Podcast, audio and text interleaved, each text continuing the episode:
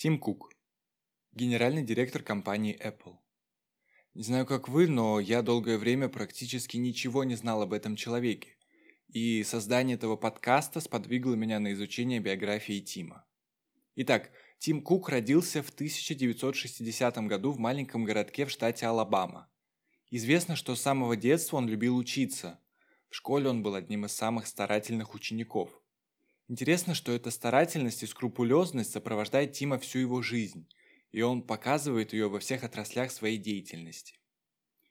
Закончив школу, он получает степень бакалавра в области промышленного производства, а после, в возрасте 28 лет, он получает диплом MBA. Параллельно с учебой Тим начинает работу в компании IBM и продолжает там свою деятельность в течение 12 лет.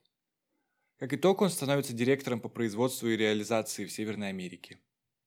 Казалось бы, что еще нужно для счастья, но Тим хотел новых вызовов, поэтому перешел в компанию Compaq. И как ни странно, но проработав там всего 6 месяцев, он снова меняет компанию и переходит уже в Apple. Учитывая, что Тим не из тех, кто меняет работу как перчатки, такой скорый переход был очень необычным решением с его стороны. Но по сообщениям различных источников, в данном случае сыграл фактор Джобса. Об особенностях собеседования у Стива к тому времени знала вся Кремниевая долина, однако на этот раз он не стал показывать свой знаменитый характер и задействовал обаяние. Сам Тим говорил, что Джобсу, чтобы его заполучить, хватило первых пяти минут. Они с Куком отлично пообщались, обсудив особенности поставок в крупные компании. Джобс оценил, что Тим знает, о чем говорит, и решил принять его на работу, а сам Кук вспоминает этот момент не без удовольствия – ходе беседы он понял, что ему представляется уникальный шанс поучаствовать в чем-то великом. И, так, и таким образом бывший топ-менеджер IBM занял должность старшего операционного вице-президента Apple. И с того самого момента начались именно те события, которые гарантировали Тиму его будущую должность главы компании. Он начал бороться с ненадежными поставщиками, распределял складские запасы, чтобы у компании не хранилось продукции на несколько сотен миллионов долларов и так далее. Тим Кук старался высчитать каждый момент, где можно было бы сэкономить. Именно он был основоположником переноса производства в Китай. Кук всегда находится в тесном контакте со своими подчиненными, так как он сам проводит большую часть своего времени на работе, и он всегда готов к тесному общению по любому вопросу. Как говорят сами сотрудники, если к вам подошел Тим, то он может задать 10 вопросов конкретно на твою тему. Если ты на них ответишь, то тебе зададут еще 20, а потом еще 30. Трудно сказать, насколько эти высказывания правдивы, но учитывая трудолюбие Кука, можно предположить, что такое действительно возможно. Спустя некоторое время за свои заслуги и невероятные достижения в экономии и распределении бюджета Тим становится исполнительным вице-президентом по мировым продажам и операциям. Небольшое отступление. Вот, казалось бы, есть известная фраза «богатые богатеют, а бедные беднеют».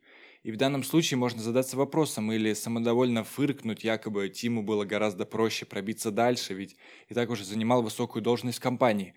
Тут есть очень важный момент. А, Тим Кук действительно много работает. Более того, он работает качественно, и ему это просто-напросто нравится.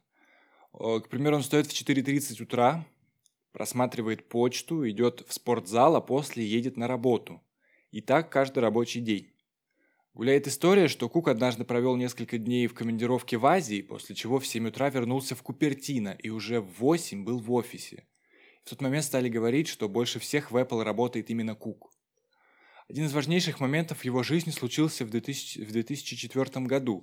В тот период Тим некоторое время заменял Джобса на посту генерального директора, когда тот был вынужден пройти курс лечения. И Кук справился с работой. Он держал под контролем все механизмы Apple, выполнял поставленные планы и, что важно, не искал общественного признания. Что очень важно, ведь Джобс сложно уживался с людьми, которые пытались его превзойти, и Кук, скромный, предпочитавший скрываться от публики, стал для него настоящей находкой. Когда период вынужденного отсутствия Джобса окончился, он увидел, что Apple процветает, и вскоре Кук получил официальное повышение до операционного директора – со временем Тим обретал все больше и больше внимания. Учитывая частое отсутствие Стива, журналисты начали представлять компанию именно под руководством Кука. И в целом в этот период Apple работала достаточно стабильно. Тим использовал эту возможность для обучения, ведь на него ложилась вся ответственность за компанию. Он постоянно консультировался с Джобсом, а также тесно сотрудничал с Айвом, главным дизайнером компании. И в 2009 году Кук, узнав, что Джобсу нужна была пересадка печени, сдал все соответствующие анализы и предложил стать для него донором, но Стив отказался. Официально Джобс объявил о своем решении уйти в конце августа 2011 года, чем поверг мир в шок. Многие стали обсуждать, сможет ли администратор Кук заменить провидца Джобса. Э, Тим, в свою очередь, объяснял, что он и не собирается заменять Стива, он хочет развивать компанию в своем русле и постарается сделать все, что в его силах, чтобы компания продолжала быть такой же инновационной. И дальше все пошло своим чередом. После смерти Джобса Тим продолжил делать именно то, что он умеет лучше всего. Он продолжил очень усердно работать. И если он и волновался, то старался это максимально скрывать. А, первым делом Apple обновила всю линейку продукции, начиная с выпуска iPhone 5 и заканчивая iPad mini. Компанию именно с того времени начали обвинять в отсутствии революционности, и, ну, в принципе, это продолжается до сих пор.